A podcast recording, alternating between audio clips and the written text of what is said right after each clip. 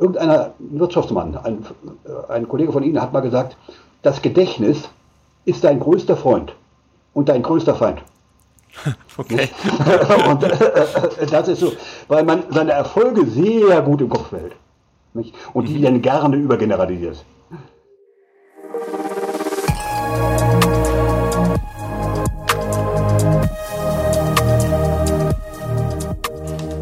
Lieber Professor Dörner, herzlich willkommen bei unserem aktuellen Leader Talk. Es ist mir eine echte Ehre, Sie für mich als Legende auf diesem Feld der Forschung bei uns begrüßen zu dürfen.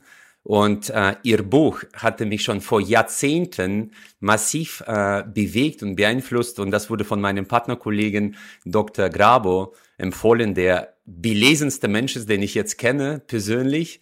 Und der ist so begeistert von dem Buch gewesen, dass er alle angesteckt hat von uns. Und äh, herzlich willkommen. Herzlich willkommen, ich freue mich, mit Ihnen zu reden. Und nach dieser Einleitung, ich meine, dieses Buch ist im Grunde ja total veraltet, inzwischen 40 Jahre alt, nicht? Genau, und das ist jetzt ein interessanter Aspekt. Ich würde sehr gerne, wenn Sie erlauben, aus Ihrem Buch zitieren, mhm. nämlich äh, die Beschreibung der aktuellen Weltsituation. Angesichts von Umweltverschmutzung, Atomkriegsgefahr, Aufrüstung, Terrorismus, Überbevölkerung und so weiter, ist es wohl jedem klar, dass die Menschheit sich heute in einer problematischen Situation befindet. Professor Dörner, wie schafft man es als Psychologe, solche Vorhersagen zu machen bereits vor 40 Jahren? Naja, äh, das ist ja nicht neu, diese Situation. Äh, letzt, letzten Endes haben wir diese, äh, äh die Gefahren der Überbevölkerung äh, schon mit dem Kolonialismus, schon mit dem Ersten und Zweiten Weltkrieg. Äh, Hitler, Hitler wollte Raum für das deutsche Volk erobern, bekanntlich, nicht? Äh, weil er offensichtlich das Gefühl hatte, er hat zu wenig Raum, nicht? Äh, und dieses Gefühl haben eben viele Leute gehabt und haben bis zum heutigen Tag viele Leute. Und von daher gesehen ist das eigentlich etwas, was drin ist und was sicherlich verursacht worden ist, ja, durch unseren geistigen Fortschritt. Durch Fortschritt von Industrie, Wissenschaft, äh, geringere Sterberaten, ähm, bessere Versorgung, aber auf diese Art und Weise auch mehr Ansprüche.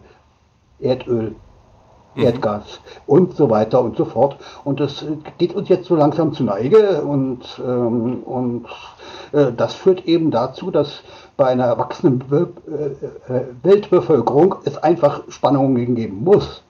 Mhm.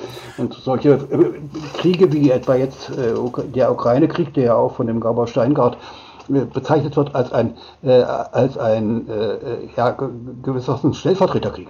Mhm, zwischen den USA und, äh, und, und äh, Russland. Und, äh, und äh, das ist etwas, was man in Deutschland äh, nicht so gerne hört, weil man gerne den Herrn Putin als, äh, als, als einen ganz, ganz bösen Bösewicht und den Herrn Zelensky als einen ganz lieben Menschen darstellen möchte, was so ja nie stimmt.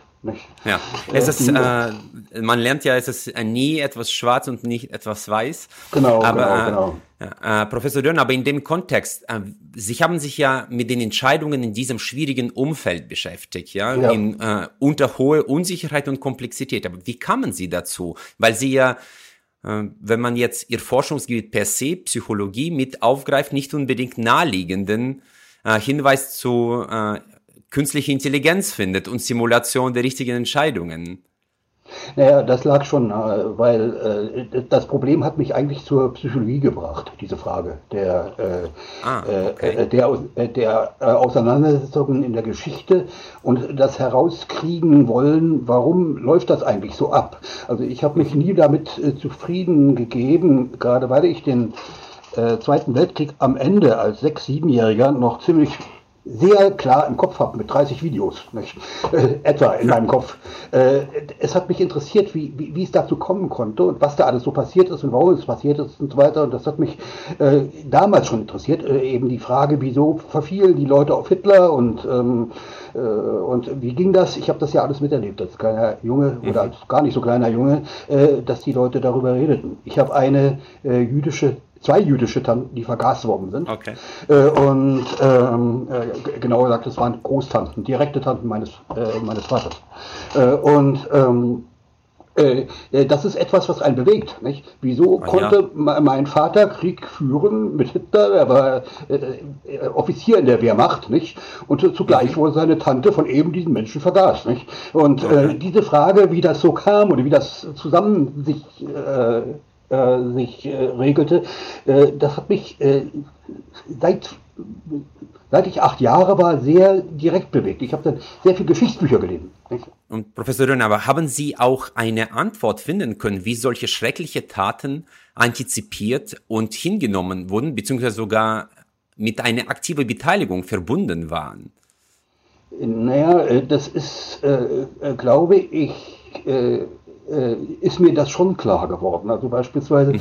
äh, äh schon insofern, als ich den, äh, als ich den so rauskriegte durch Lektüre, besonders von Geschichtsbüchern, äh, dass der Zweite Weltkrieg seine Wurzel ganz klar nicht nur in Hitler hatte, sondern auch im Ersten Weltkrieg, in dem mhm. ähm, dusseligen Vertrag von Versailles.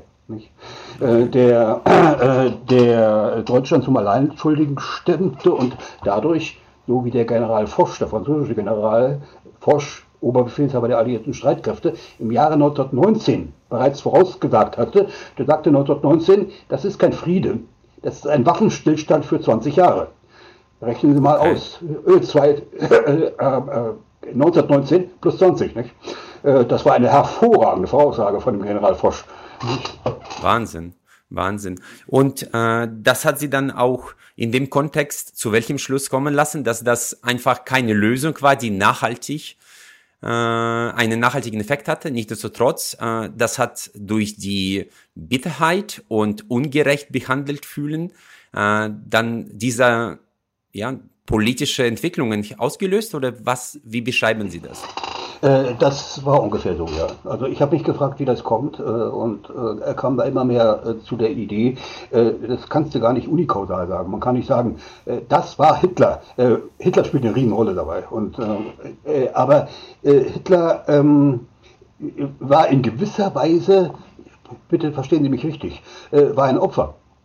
Er war ein Opfer gewissermaßen seiner Zeit, äh, seiner Zeit, wo er sagte, man muss etwas tun für dieses arme deutsche Volk, was da mitten so begabt und so intelligent mitten in Europa sitzt und von allen Leuten geschult wird. Nicht? Und äh, das ergab dann diese Tendenz, äh, gegen die ganze Welt zu Felde zu ziehen. Nicht? Bei Hitler, da kommt noch mehr dazu, da kommt Hitlers äh, Persönlichkeit dazu, seine, seine unglaubliche Herrschsucht und sein, äh, sein wackeliges Selbstwertgefühl, was er immer durch große Taten äh, äh, anbringen wollte. Und äh, dieses ganze Geflecht von mhm. Äh, Bedingungen und Notwendigkeit für Völker und die Eigenschaft von Führern, die, äh, die Eigenschaften von Führern, ähm, das hat mich sehr, sehr interessiert und wie das interagiert und zusammenwirkt. Und ich sah dann so in der in der Zeit vor etwa 40 Jahren, in diesem ganzen Durcheinander, Zusammenbruch der Sowjetunion auf der einen Seite, äh, dann aber Heraufkommen anderer Kriege, Irakkrieg und so weiter. Alles Kriege, die dann um Rohstoffe gingen und so weiter. Ich dachte, um Gottes Willen, was wird das? Mhm.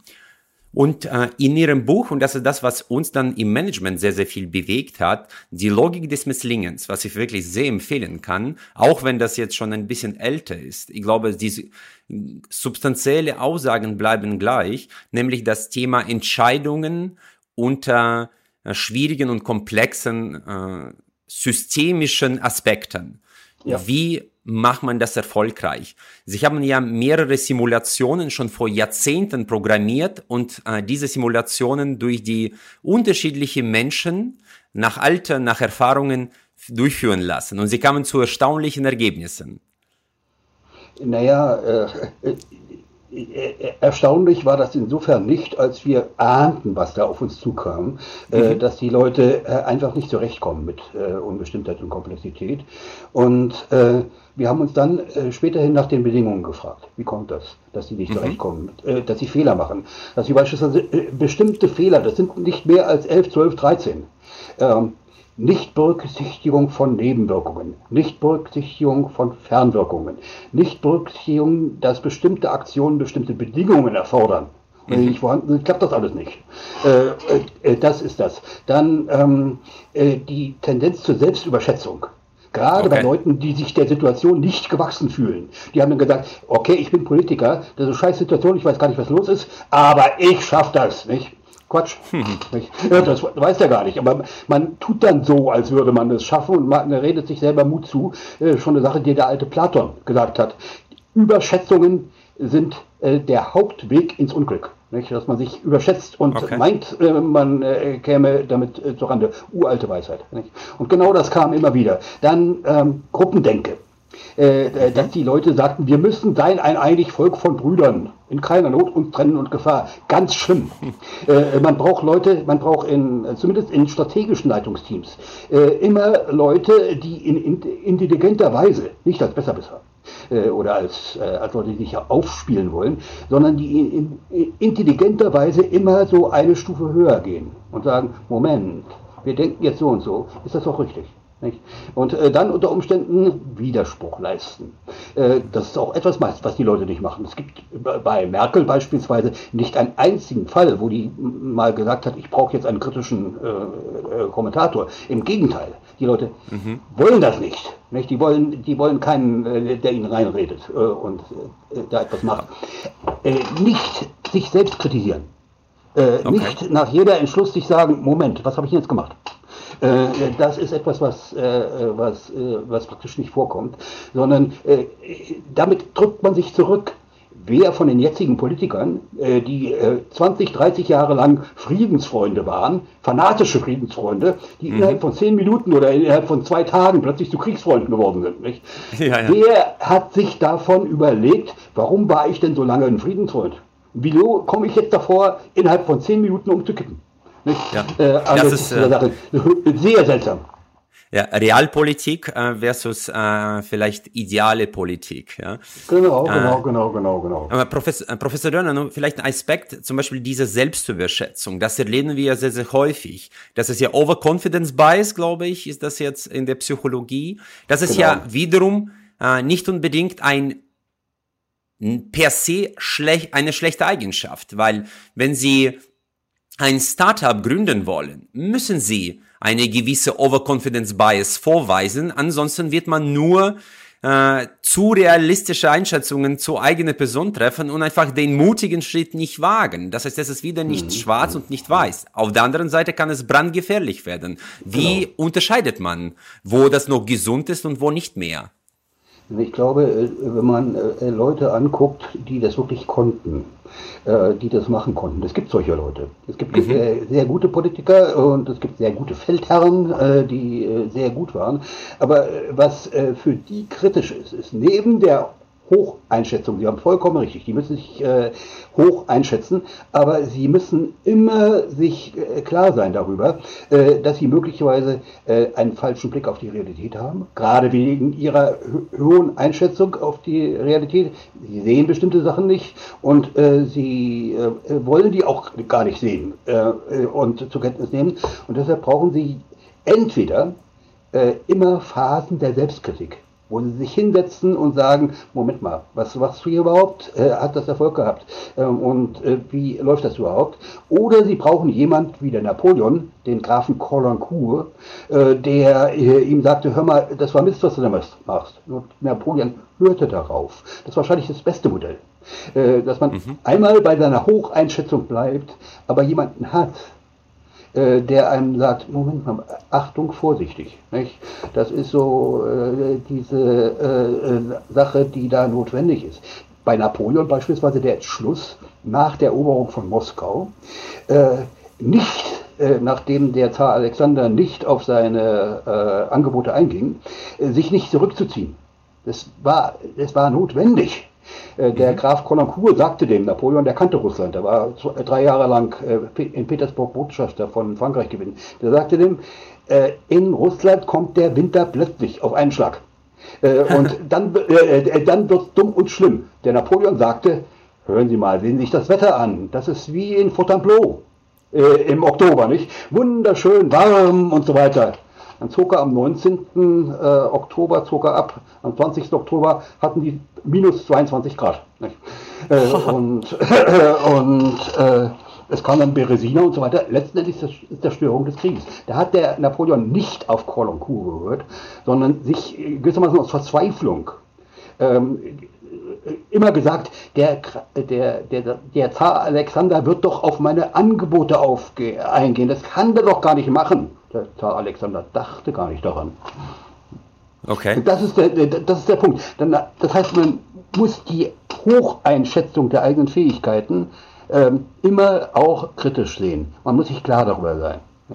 Äh, und das, sehr gute Leute haben das immer gemacht. Der, der, der Bismarck sagte in seinem späteren Leben, meistens äh, ist äh, eine politische Entscheidung eine Wahl zwischen dem Schlimmen und dem Schlimmeren. Nicht? Also nicht zwischen dem Guten und dem Schlechten sondern zwischen dem, was ein bisschen weniger schlimm ist und so weiter nicht. Und äh, so etwas, er sagte das meistens und hat natürlich versucht, die besseren Sachen zu finden und war, war da auch erfolgreich. Nicht? Mhm. Äh, er konnte das machen. Aber er, äh, er, er, er sagte sich immer, nee, nee, äh, äh, äh langsam zurückgehen und so weiter. Okay. Und die wenigen Beispiele für große Feldherren, ähm, der Bertrand de Guesclin in Frankreich beispielsweise, und es gibt noch ein paar andere, äh, die sagten sich, nee, nee, nee, äh, äh, nicht angreifen. Mhm. Oder wenn du angreifst, dann musst du verteidigend angreifen. Du musst den, Gegen, den Gegner herausfordern zum Angriff. möglichst, nicht? Angriff ist die verlustreichere Kampfart. Und wenn du so vormarschierst und darauf Wert legst, dass der Gegner dich angreifen muss, dann hast du es richtig gemacht. Okay. Äh, wenn du selbst angreifst, hast du Riesenverluste. Okay. Äh, und so weiter. Nicht? Hast du Riesenverluste nicht? und so ah. weiter. Also das heißt, man, man muss, äh, äh, äh, man muss überlegen, was man macht und genau überlegen, wie man es macht. Mhm. Das ist der Punkt. Und äh, wenn das verbunden ist mit einer Überschätzung von guten Leuten, dass sie sich sagen, ich schaffe das schon, wunderbar. Aber ah. sie müssen immer sich klar sein, wie du zuerst denkst, das ist möglicherweise falsch. Kritisiere dich. Okay, okay. Äh, Professor Dörner, wenn ich das, äh, die Aussage von Hall Gregerson, das ist Professor an MIT, aufgreife, mhm. der sagte, die größte Herausforderung der modernen Führung ist eine Isolationsblase, äh, in der sich äh, man befindet. Absolut, absolut. Und Genau, und da ist die Frage, wie durchbricht man die systemisch? Das heißt, was macht man? Das heißt, im Mittelstand empfiehlt man sehr, sehr häufig, Beiräte zu installieren. Nur da muss man auch die, den Mut haben, solche Beiräte zu installieren, die widersprechen und nicht zum Kaffeetrinken kommen. Genau. Ja, und nicht Beisitzer, die sich selber aufspielen wollen. Ah, okay. Große Gefahr, nicht? Dass einer, guck mal, ich bin ja viel größer als du. Und äh, äh, das ist äh, äh, ja eine hohe Gefahr. Also keine Leute, die äh, nur dazwischen reden, sondern äh, Leute, die wirklich die Sache analysieren, kühl bleiben und dabei auf die Wunden zeigen. Nicht? Was, was, was machst du falsch? Nicht? Das mhm. ist der zentrale Punkt. Also die Filterblase durchstechen. Mhm. Und das, was Sie mit Platon erwähnen, das ist ja genau der Punkt, diese Selbstreflexion äh, zu ermöglichen, entweder durch eigenes Handeln oder durch diese Menschen, die einem den Spiegel vorhalten können und einfach widersprechen. Ja. Mhm. Und äh, Sie erwähnen oh, äh, im, ja, Professor Renner? Äh, Entschuldigung, äh, was auch wichtig ist, meines Erachtens, äh, ist es, äh, sehr viel zu lesen oder zu studieren. Gucken, okay. was machen die anderen Leute. Äh, was, was, was ist da falsch gelaufen im Ukraine-Krieg beispielsweise? Äh, mhm. Was hat der Zelensky vielleicht falsch gemacht? Äh, der mhm. meint, er macht alles richtig. Und was hat der Putin falsch gemacht? und so mhm. weiter. Was sind, die, was sind die Fehler? nicht sagen, das sind, sondern fragen, warum man das so gemacht und warum machen die das nicht anders? Also die, die Konkurrenz studieren und die anderen Leute studieren. Äh, was die für Fehler machen und äh, gucken und auch was sie richtig machen besonders. An Fehlern der anderen zu lernen, das habe ich auch gehört, sollte sehr, sehr hilfreich fürs Leben sein. Eine sehr viel, hilfreiche Heuristik, Professor mhm. Döner. Äh, vielleicht noch eine Frage zu Thema systemische äh, Welt und das systemische Denken. Es ja. ist ja alles verbunden. Wie geht man etwas systemisch an, Professor Dörner. Was meinen Sie mit systemischem Denken in dem Kontext? Ja, das ist im Wesentlichen etwas, wo man äh, einsieht, äh, dass es keine isolierten Ereignisse gibt. Und okay. dass es sehr schlimm ist äh, zu glauben, man hätte isolierte Ereignisse vor sich, sondern man sollte sehen, dass man äh, diese äh, ganzen, äh, diese ganzen Ereignisse in ihren Zusammenhang durchschaut, in ihren Interaktionen durchschaut. Dass man nicht glaubt, es ist das eine, ähm, es gibt ein, wenn A, dann B. Das ist nie okay. so. wenn A und nicht X und nicht Y und, ähm, und B und C und nicht ähm, Z äh, und so weiter. So, so, muss man denken. Das heißt, also man muss versuchen, dieses Geflecht zu kriegen und man muss versuchen, äh, dieses Geflecht als Ganzes zu verstehen. Und das ist die Ganzheitlichkeit, wenn man so will. Was, das ist das, was man sehen muss. Okay, die Ganzheitlichkeit ist äh, das Stichwort. Aus der Perspektive der menschlichen Wahrnehmung. Was ich bei Ihnen gelernt habe, dass die Menschen tendenziell die positiven Effekte des eigenen Handelns deutlich übergewichten und die negativen Effekte, die vor allem vielleicht langfristiger Natur sind, entweder unterschätzen oder komplett bewusst ausblenden. Ist das richtig? Ja, ja. Das glaube ich ja. Äh, das ist äh, im politischen Bereich besonders wichtig, weil ein Politiker ist ja angetreten, letzten Endes immer mit einer gewissen hohen Geltungsbedürfnis, ich kann das. Und wenn er merkt, er kann etwas nicht, dann wird das weggetan, weggeblendet. Mhm. Und äh, man tut so, als wäre da gar nichts gewesen. Die Frau Merkel hat mal am 30. Januar äh, 19, äh, Quatsch, äh, 2016 gesagt vor den äh, Immigranten, die müssen alle wieder weg nach drei Jahren. Ähm, äh, suchen wir das mal im Internet, das finden wir nicht mehr. Gekürzt. Das hat sie in der Rede gesagt, äh, das wollte sie nicht mehr wissen von, äh, von sich selber, dass sie das gesagt hat. Das war der Schreck über diese Kölner Ereignisse seinerzeit. Äh, und äh, da hat sie einen Schreck gekriegt, da sagte, die müssen alle wieder weg. Wenn Sie heute das aufrufen, Brandenburg, Neubrandenburg, äh, 30. Januar 2016, äh, Sie finden nur, dass die Frau Merkel vorfährt zu der Rede. Die Rede wird, ist gestrichen. Okay, faszinierend. Das ist keine günstige Entwicklung, auch für die äh, Demokratie und äh, Redefreiheit. Äh, vielleicht noch zu dem Thema Heuristiken. Äh, Sie haben ja immer wieder erwähnt, dass vor allem, wenn man nicht alles äh, vorhersagen kann, verlässt man sich auf die bekannten guten Handlungsmuster, die zu einem Erfolg geführt haben. Was sind aus Ihrer Perspektive die relevanten Heuristiken, die jede Führungskraft vor Augen haben sollte und vielleicht auch äh, sich ans Herz äh, legen sollte. Ja, äh, ich so, äh, vielleicht das Wichtigste ist, mhm.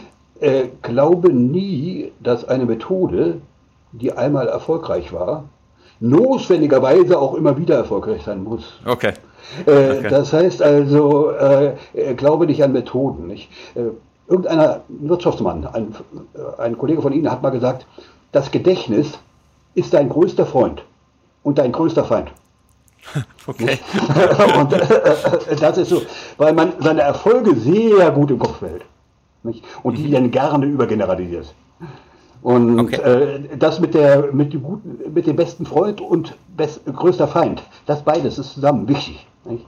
Äh, du musst wissen, was du getan hast.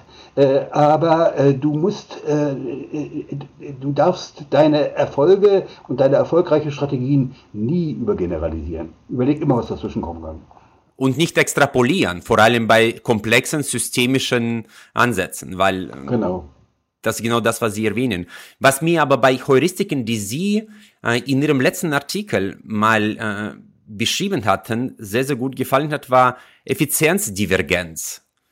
Das, das fand ich super spannend. Können Sie das äh, für uns erläutern? Äh, äh, Effizienzdivergenz. Naja, äh, dass in dem Moment, wo etwas effizient gemacht wird, es notwendigerweise auch auf andere Dinge ausstrahlt. Äh, dass etwas erfolgreich gemacht wird, mhm. dass äh, äh, andere sich daran orientieren, damit machen und damit schwimmen, schwimmen, das kann vorkommen. Aber auch das ist kein Gesetz. Ne, klar, also man, klar. Das, das kann auch nicht äh, immer klappen, aber man kann darauf hoffen, äh, dass so etwas klopp, äh, klappt, wenn man äh, eben sich sagt, ich bin in einem Bereich äh, drin und ich habe Erfolg gehabt und äh, das reißt andere mit, das, das macht den anderen Mut und so weiter. Gut, Achtung, aber aufpassen, dass die nicht anfangen, wiederum sich zu überschätzen. Das mhm. ist Super spannend. Aber diese Selbstüberschätzung haben wir schon angesprochen. Es gibt ja, glaube ich, zwei Effekte, äh, die Sie in Ihrem letzten Artikel beschrieben haben. Das ist äh, die Wahrnehmungsabwehr und Bestätigungsverzerrung. Genau. Und das ist, glaube ich, das, was in der Politik und in der Führung, in der Wirtschaft, glaube ich, sehr, sehr häufig ja. anzutreffende Phänomene sind. Ständig. Äh, würden, Sie, würden Sie diese äh, Phänomene vielleicht beschreiben, vor allem die Ab äh, Wahrnehmungsabwehr? Ja, Wahrnehmungsabwehr ist ganz einfach. Äh, man leugnet, dass etwas, was für einen negativ ist, überhaupt geschehen ist. Äh, es ist nicht passiert. Nicht? Das, das, äh, man hat, leugnet das nicht, sogar. Man, man, leugnet das nicht.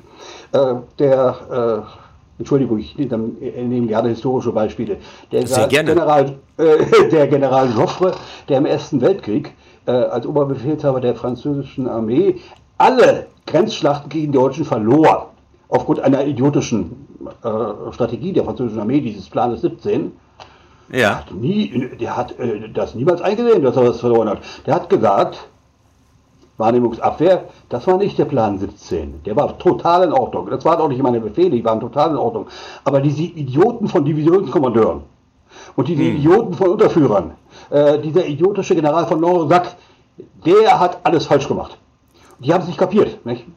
Das ist ja. äh, eine äh, längere Geschichte, aber äh, man kann das machen. Äh, der Joffre, der äh, einfach ziemlich dumm war, äh, wenn man das einfach sagen will, nicht, der wollte natürlich genau das nicht einsehen. Nicht? Und dann hätte er sagen müssen, ich bin hier der, der falsche Platz. Nicht? Das wollte er nicht, das hätte sein Selbstbewusstsein, sein Überhöhtes nicht ausgehalten. Und deshalb wurde dann die Schuld auf die Untergebenen verschoben. Und äh, das war dann äh, äh, äh, der Punkt.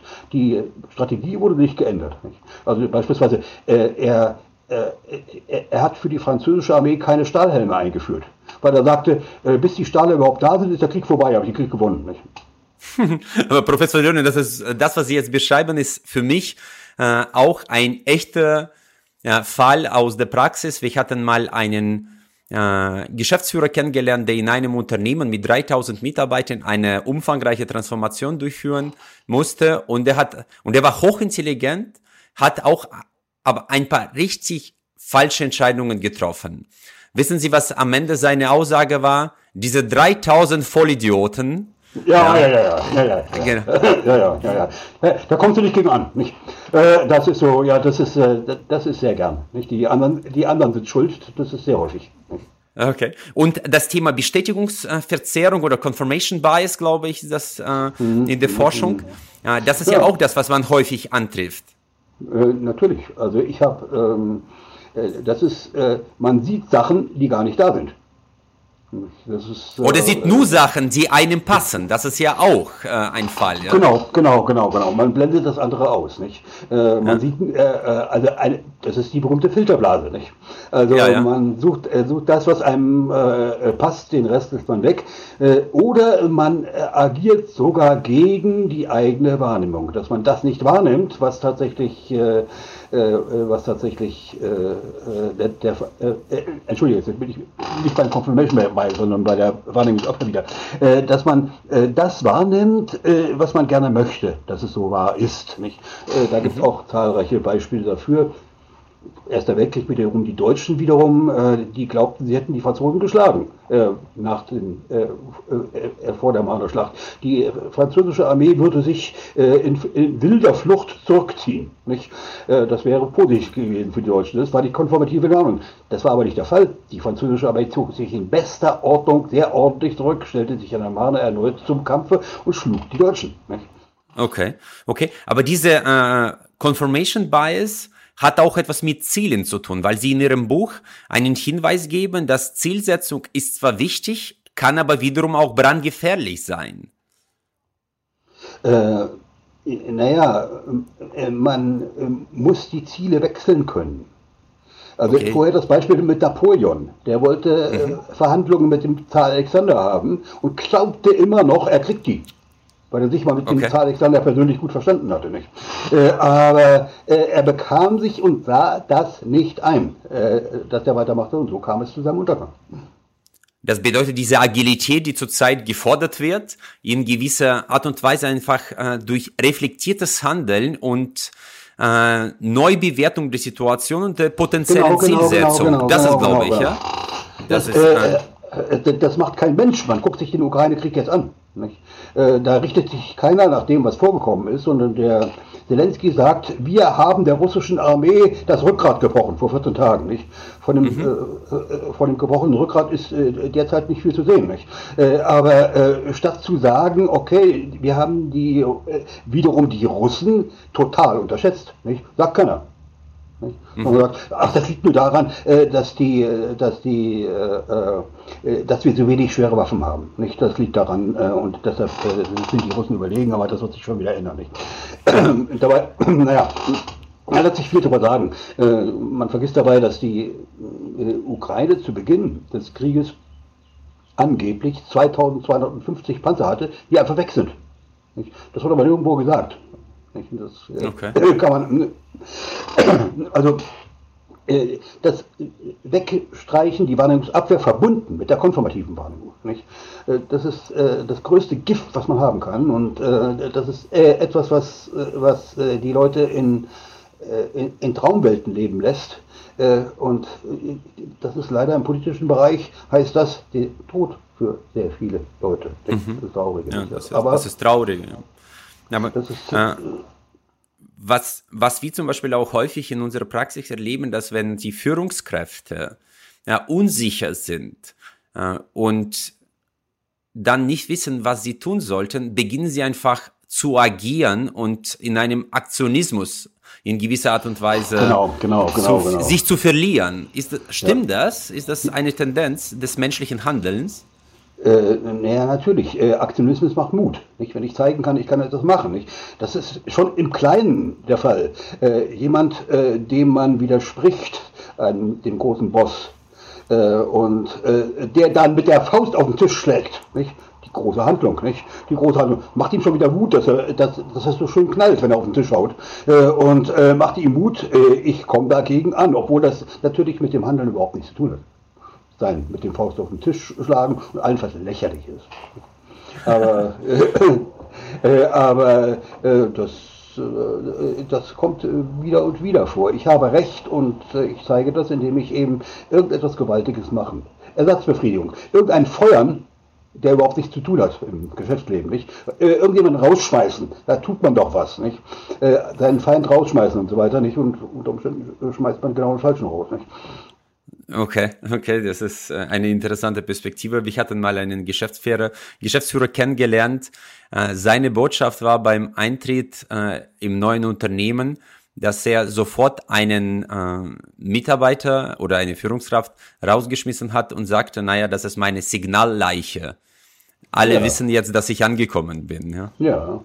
ja sehen Sie, die gute Analyse, nein, der, der Habeck, äh, der hat im Wirtschaftsministerium alle Leute rausgeschmissen, äh, äh, beziehungsweise irgendwo versetzt in untergeordnete Stellungen und hat seine Leute, seine grünen Leute reingeholt. Zum Zeichen, okay. was das, was da ist. statt sich zu sagen, Moment, ich habe hier Leute, die haben, die haben 30 Jahre lang Erfahrung im Wirtschaftsministerium. Und vielleicht sollte man manchmal auch doch ein bisschen auf sich hören. Holt denn junge Leute, ausgerechnet grüne, also ideologisch eingefärbte Leute, ähm, die von vornherein eine bestimmte Idee glauben und unter Umständen fest glauben, also keine guten Ratgeber sind. Aber Professor Dörren, das ist jetzt wiederum diese Confirmation Bias und in genau, Isolationsblase, genau. wo man nur sich mit den Themen und Botschaften umgibt, die einem passen und die man sehen möchte. Exakt, exakt, exakt. Okay. Und äh, wie schätzen Sie äh, eine Situation für eine Führungskraft, wenn eine schwierige Entscheidung ansteht.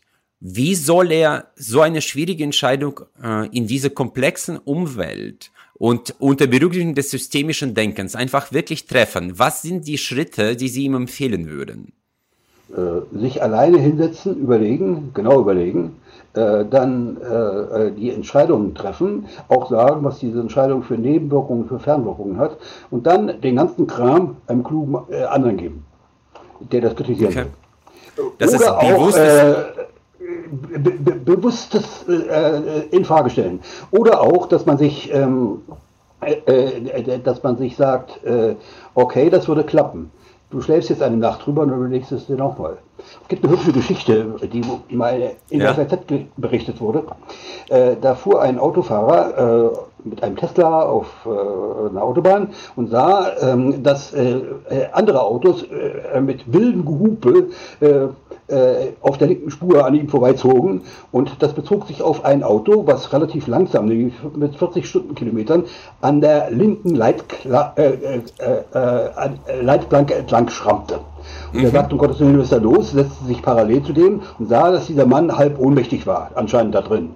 Also irgendwie was gehabt hat, Herzinfarkt oder weiter Geier was, nicht? Aber ja. weiter fuhr, weiter Gas gab, nicht? Also äh, nicht mehr ansprechbar war, nicht? Äh, jetzt sagte er sich, okay, ich äh, setze jetzt meinen äh, Wagen hin und drücke den gegen die Leitplanke, sodass er um stehen so bleibt. Nicht? einzubremsen. Mhm. Ja, aber nachdem er sich äh, das äh, überlegt hatte, sagte er sich, Moment, wenn du das jetzt tust, dann sind die Türen auf beiden Seiten so verschrammt und verbeult, dass du die Tür nicht aufkriegst. Okay. Die eine Tür äh, gegen die Leitbank gerückt, die andere Tür von meinem Auto. Durch, äh, äh, nicht. Äh, also zwei geschlossene Türen hast du. Ja, was machst du dann? Du kriegst den Lohr nicht raus, nicht? Und dann sich umentschlossen und sagte, nein, ich setze mich vor, den Auto, vor das Auto. Nicht? Nachdem er das überlegt hat, überlegt er wiederum weiter und sagt, ich setze mich vor das Auto. Moment. Und wenn ich den dann auffahren lasse, schön sanft, dass er da nicht hat, dann äh, reagieren die Türverriegelungen nicht. Äh, die Türverriegelungen äh, springen nur auf, wenn es einen gewissen Rums gibt. Also wenn das äh, äh mit ja, einem klar. bestimmten Druck, mit einer äh, großen Geschwindigkeitsverminderung, wenn das eingeht, sonst gehen diese Kollisionsdetektoren nicht an. Nicht? Also überlegt er sich, ich lasse den nicht, ich bremse den nicht sanft ab, sondern lasse den mit einem gewissen Wucht auffahren. Nicht? Äh, und ja, äh, so war der erfolgreich. Und das alles in der Geschwindigkeit von äh, ja, 40 Stundenkilometer und in dieser Situation. Das war großartig. Das ist ein großartiges Beispiel für das Treffen einer Entscheidung. Das schnelle Überdenken der Entscheidung, Moment, was sind die Nebenwirkungen, die Fernwirkungen und ähm, äh, die Realisierung dann der, äh, dieser Entscheidung, die aber anders aussah. Und das ist natürlich äh, hier unter großem Zeitdruck geschehen. Äh, den Zeitdruck hat man gewöhnlich nicht. Also sollte man sich sagen, äh, ja, äh, guck auf die Nebenwirkungen und die Fernwirkungen. Also guck dir das an, was schiefgehen kann. Das tut unter Umständen ein, ein sehr selbstsicherer Mensch nicht. Der will keine Nebenwirkungen sehen. Nicht? Und mhm. deshalb braucht er, glaube ich, ein anderer. Das erfordert aber sehr viel Disziplin, Professor Dörner, oder? Aber ja. Aber und ja. die Bereitschaft, auch eigene Entscheidungen jedenfalls äh, in Frage zu stellen. Und aber das erfordert ja. viel Selbstwertgefühl. Aber ja, aber ja. Nicht? Äh, das muss ähm, stabil sein, äh, äh, aber äh, nicht schwankend. Also Leute, die ein Bedürfnis haben, ein großes Selbstwertgefühl äh, ständig äh, beweisen zu müssen, mhm. fehl am Platz. Nicht? Das ist ja diese Geschichte mit, dem, mit den roten Hosen. Leute, die ähm, zwar ein Bedürfnis haben nach einem bestimmten hohen Selbstwertgefühl und unter Umständen auch so, so aussehen, als würden sie eins haben, aber ganz genau darauf bedacht sind, um Gottes Willen ihr Selbstwertgefühl nicht zu befördern. Also nicht so zu denken, ich habe jetzt die Idee gehabt, dass ich den gegen die Leitbank drücke. Prima, das klappt, nicht? Nein, das klappt zwar, das klappt, nicht? Aber man hat zwei verbeulte, äh, geschlossene Türen, die man nur mit einem äh, Flaschentuch aufziehen kann, nicht? Die man nicht mehr öffnen kann, nicht? Nein, nein, das ist absolut nachvollziehbar. Für mich war auch Ihre Aussage zu solchen Themen äh, Unknown Unknowns ja, die Unsicherheit des zweiten Grades. Ja. Genau, genau, das ist, genau. Da habe ich mich auch gefragt, wie geht man mit solchen Themen um, ja, wenn man wirklich nicht weiß, was man nicht weiß. Äh, Haben ja. Sie da eine Empfehlung? äh, ja nur die von diesem Autofahrer, nicht? Zu sagen, äh, gut, ähm, du hast äh, jetzt einen Plan und der Plan wird klappen. Das hat er okay. ja nicht. Äh, der Plan wird klappen und den Plan hat er schnell gemacht und das kannst du auch machen. Du kannst schön so äh, langsam an den heranfahren mit der Geschwindigkeit und quetscht ihn immer weiter an die, Leit äh, an die Leitplanke. Das klappt. Ne? Wunderbar, machen wir's. Nicht? Nein, zu sagen, ja, okay, du quetscht den gegen die Leitplanke, was passiert denn da auch noch? Außer dass du ihn zum Stehen bringst. Nicht? Also äh, die Nebenwirkungen beachten, äh, dabei immer wiederum eine kritische äh, Situation einnehmen äh, und das dann nicht machen. Oder äh, zumindest, dass man Leute hat. Äh, das gibt natürlich in der Wirtschaft, denke ich, genauso wie etwa im Militär oder bei der Polizei. Es gibt den, den Husarenoffizier immer drauf? Äh, äh, der äh, auch gut ist, so im Einsatz, im direkten Einsatz, nicht? Äh, der weiß, was er macht in, einem, äh, in einer Krawallsituation, der Polizeiführer, äh, der genau weiß, wie er das macht, mit einem Haufen von krawallsüchtigen Jugendlichen umzugehen, weiß wie, wo, wann, nicht? Aber ähm, dieser Polizeioffizier, der ist gut beraten, wenn er einen Oberen hat, der an seiner Stelle die strategische Überlegung übernimmt. Also mhm. du überlegst, was geschieht denn, wenn du das hier machst? Was ist wiederum die übergeordnete Folgerung? Äh, also die zerdrückten Türen bei dem Auto?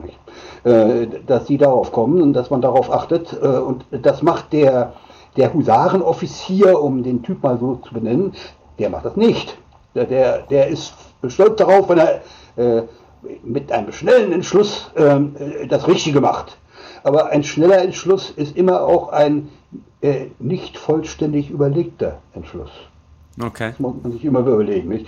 Und wenn man das nicht selber machen kann, und es gibt solche Leute, die so ähm, äh, Krisenmanager sind, nicht? Die, äh, mhm. äh, die, äh, die mit Krisen gut umgehen können und die, äh, die dafür auch von ihrer Firma vorgesehen sind.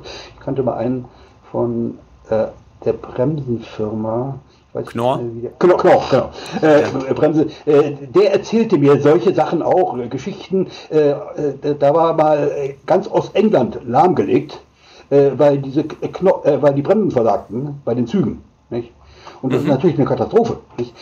Auf der anderen Seite stilllegen, die Leute sind rübergefahren und haben dann sehr klug überlegt. Und zwar äh, mit Leuten, ähm, mit, mit, mit Leuten, die schnell handelten, aber auch mit einem Leuten, der sagte, äh, der dann analysierte, was macht so eine Bremse eigentlich in einem äh, in, einer, in einer Diesellok? Was macht die eigentlich? Äh, mhm. Also genau analysiert, wie, wie kann es überhaupt dazu kommen, dass die Bremse versagt. Nicht? Äh, und dafür reicht nicht, dass man einen schnellen Entschluss macht, sondern man muss genau hingucken muss die Technik kennen und muss genau nachsehen, äh, was da möglicherweise passiert. Also man muss beides, diesen direkten Entschluss äh, und den Meta-Entschluss miteinander verbinden können. Das ist die äh, Unterscheidung zwischen, zwischen, zwischen dem strategischen Denker und dem taktischen Denker. Der Taktiker mhm. muss draufhauen schnelle Lösungen finden und so weiter. Aber okay. eine schnelle Lösung ist eben äh, notwendigerweise immer eine nicht vollständig bedachte Lösung. Okay. Äh, Professor Dönner, das, wenn man um die Entscheidungsfindung dann weiter die Kreise dreht. Also, Sie haben ja auch das Thema untersucht, äh, Diversität äh, der Teams. Äh, ja. Wie divers müssen die Teams sein und äh, spielt das wirklich eine Rolle? Naja, äh, da sind zwei Sachen drin. Die, die, die sollten homogen sein, insofern, als sie äh, äh, gut miteinander auskommen können oder gut miteinander zurechtkommen können. So Eifersüchteleien und so weiter, das ist schlimm in, in okay. einer solchen Situation. Auf der anderen Seite, sie sollten so gut miteinander zurechtkommen können, dass äh, es ohne weiteres erlaubt ist, auch äh, äh, vielleicht unbedachte Kritik zu äußern dass man sich auseinandersetzt damit, nicht? Und äh, man darf, äh, man muss damit äh, offene Ohren hören. Aber die Leute, die müssen auch nicht, was ein natürlicher Puls ist, nicht sagen, jetzt hauen wir mal den Eulen in die Pfanne. Okay. Äh, also jetzt, äh, jetzt äh, zeigen wir mal, dass er, dass der gar nicht so viel kann oder so weiter, nicht? Ganz hm. schlecht. Denn dann suchen die Leute. nach negativen Aspekten. Auch nicht gut. Sondern man soll äh, gucken, was ist in der Situation unter Umständen noch nicht betrachtet worden. Und was sollte man noch betrachten. Äh, das ist der Punkt, äh, den man haben sollte. Und man muss gut zusammenarbeiten und Vertrauen zueinander haben. Und äh, in dem Kontext sprechen Sie, glaube ich, von dem Begriff operative Intelligenz. Hm. Äh, dass das äh, ein maßgeblicher Erfolgsfaktor sein kann bei der Entscheidungsfindung. Ja, man kann verschieden denken. Also das äh, normale Denken geht ja nach einem ganz bestimmten Schema. Man sagt sich, äh, äh, was ist das Ziel? Äh, okay, und wie komme ich zu dem Ziel? Also die mhm. Methoden. Nicht? Zielsetzung, Methodenausarbeitung. Das sind so diese normalen Sachen und wenn man eine Methode gefunden hat, dann lässt man es laufen. Nicht? Aber es ist möglicherweise, dass das Ziel falsch ist. Mhm. Äh, dass man, es gibt alternative Ziele. Nicht? Äh, und äh, das erachtet man meistens gar nicht mehr. Und dafür braucht man jemanden, der drüber steht und sagt, na gut, also mit, das Ziel erreichst du mit der Methode, nur leider ist das Ziel nicht gut. Nicht? Mhm. Das ist so der Punkt des operativen Denkens, da muss man anders denken. Beispielsweise auch ähm, gewöhnlich denkt man vorwärts. Ich mache das, dann geschieht das und dann mache ich das, dann geschieht das. Äh, äh, also nach vorwärts denken. Äh, das gibt aber beim Problemlösen auch beispielsweise das Rückwärtsdenken. Ich will da sein, welche Voraussetzungen sind dafür gegeben, dass ich dahin komme? Mm. Also man denkt, mm. man denkt gewissermaßen rückwärts ähm, die ganze Geschichte äh, und äh, legt sie rückwärts auf. Was schwierig ist, weil dafür braucht man Fantasie. Äh, okay. Wenn, wenn dann geht leicht, ist Logik. Äh, und das kann man machen, wäre damit vollständig. Äh, aber rückwärtsdenken, was müsste vorher gegeben sein, damit ich mit irgendeiner Methode dann dahin komme, wo ich bin? Also, hier liegt die Leiche, um Kriminalkommissar im Fernsehen mhm. zu haben. Hier liegt der Leiche. Wie hat es dazu kommen können? Mhm. Nicht, das ist Rückwärtsdenken. Nicht? Äh, das ist Rückwärtsdenken. Erheblich schwieriger äh, als das Vorwärtsdenken, aber oftmals sehr, sehr notwendig. Und hier zwischen beiden abzuwiegen, also sich das Denken wiederum als Prozess zu betrachten und das Denken wiederum äh, operativ zu verändern. Das ist der entscheidende Punkt. Und das ist äh, etwas, was viele Leute nicht, äh, nicht, äh, nicht beherrschen. Pro Professor Dörner, ich glaube, viele Menschen befinden sich in einem sogenannten Forecasting-Modus und nicht in einem Backcasting. Genau, das, wunderbar, wunderbar, wunderbar, wunderbar. Äh, äh, die Be Begriffe kannte ich nicht, aber genau das meinte ich. Ja, okay. ist, äh, was, was für mich auch super spannend war, ich habe mich jetzt mit dem äh, Arthur Brooks von Harvard beschäftigt zu Thema fluide und äh, kristalline Intelligenz. Mhm. Und der sagte, äh, ein echter positiver Einfluss auf eine erfolgreiche Entscheidung bilden diverse äh, Teams, allerdings eine gesunde Mischung aus älteren, weil quasi mit einer gewissen Weisheit schon äh, gesegneten Menschen durch die Lebenserfahrung mit operativer Intelligenz und jungen, kreativen Menschen, die vielleicht auch für so ein Backcasting-Ansatz auch äh, die genügend Fantasie vor, äh, vorbringen, ohne dabei die Realität zu verkennen, was natürlich dann die älteren Menschen sehr, sehr gut können. Mhm. Naja, äh, das ist äh, letzten Endes eine alte Regel. Ich kenne die nicht unter dem Namen, aber die ist im Militär üblich. Das sagt der Clausewitz beispielsweise auch so. Äh, der sagte, ähm, ein gutes Konzept etwa für eine Armee und die Kriegsführung ist es, feurige, fähige, intelligente junge Offiziere Okay. Bis so zum okay. Bataillonskommandeur bis Regimentskommandeur und so weiter, nicht? Und dann äh, äh, ängstliche, weise, alte Generäle. Okay. Das, okay. Die, äh, äh, das, ist die richtige Mischung. Nicht? Äh, und äh, das, das ergibt sich mir. Wo, wobei die beiden auch einander vertrauen müssen.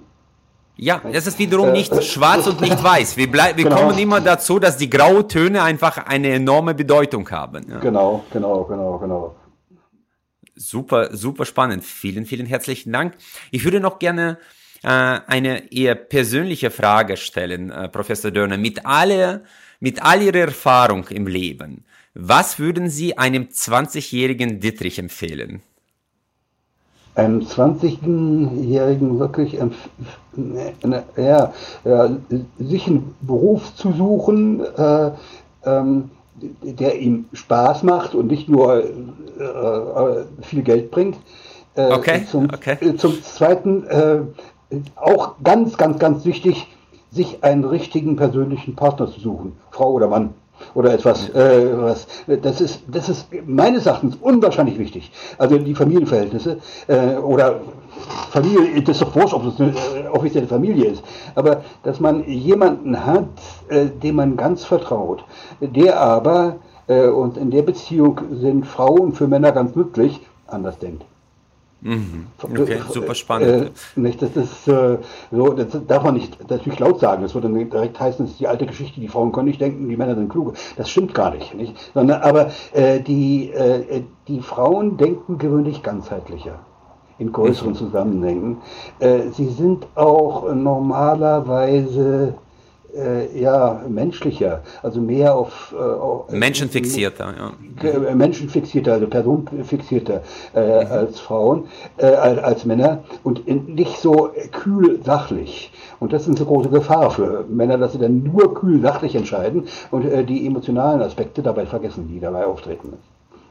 Und äh, äh, das sind also jetzt zwei Sachen. Nicht? Äh, einmal äh, nicht einen Beruf äh, wählen, äh, weil man glaubt, äh, da kannst du ordentlich Karriere machen und äh, da äh, und dann kriegst du ordentlich Knete.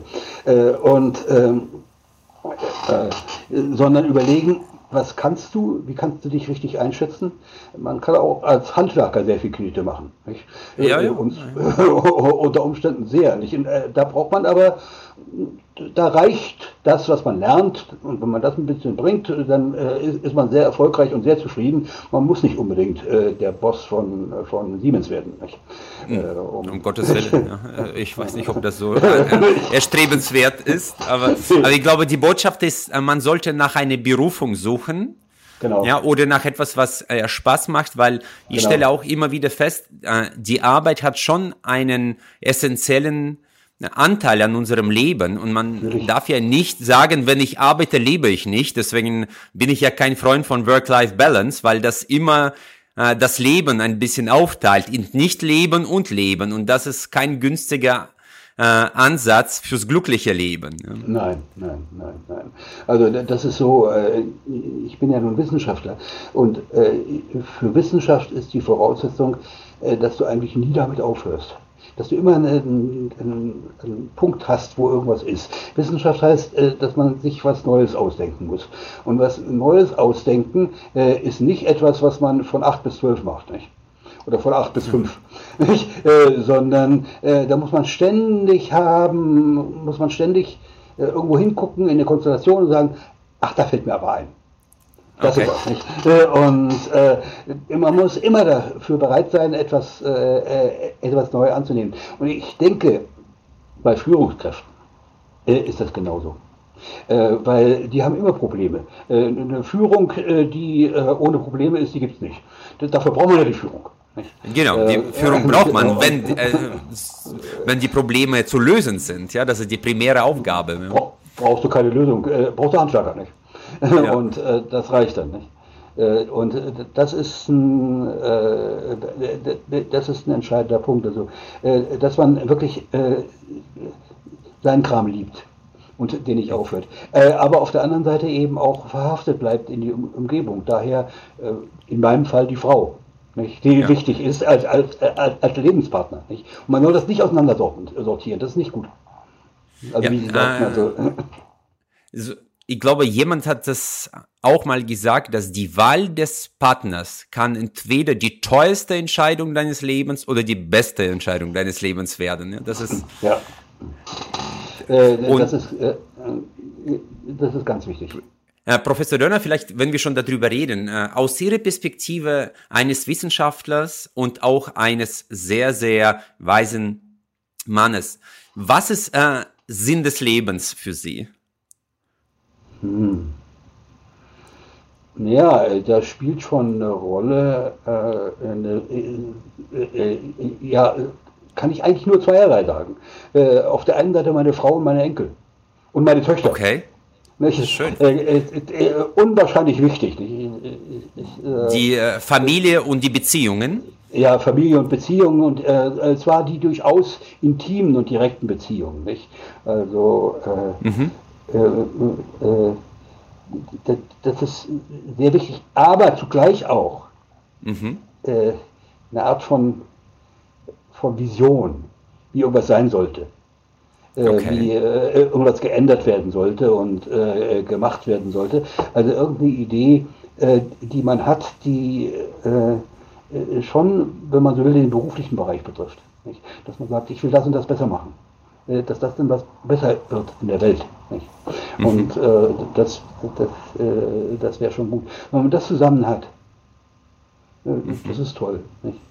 Und beides klingt ganz eng zusammen weil äh, äh, äh, eine Familie mit allem drum und dran äh, gibt äh, den, äh, ja, den Boden, auf, auf, dem man gedeiht, gewissermaßen der, der, das, das, das gedüngte Wachstumssubstrat. Nicht?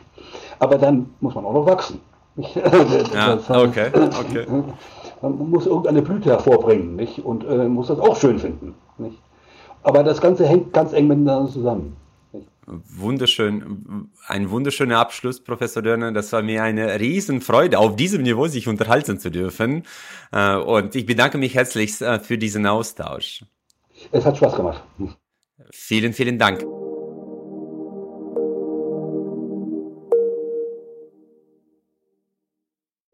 Ich freue mich sehr, dass Sie auch diese Folge bis zum Ende gehört haben. Wir investieren viele Ressourcen und Leidenschaft, um diesen Podcast möglich zu machen. Sie würden uns sehr helfen, wenn Sie dem Podcast folgen und vielleicht auch bewerten würden. Ich danke Ihnen im Voraus. Ich freue mich auf unser Wiederhören.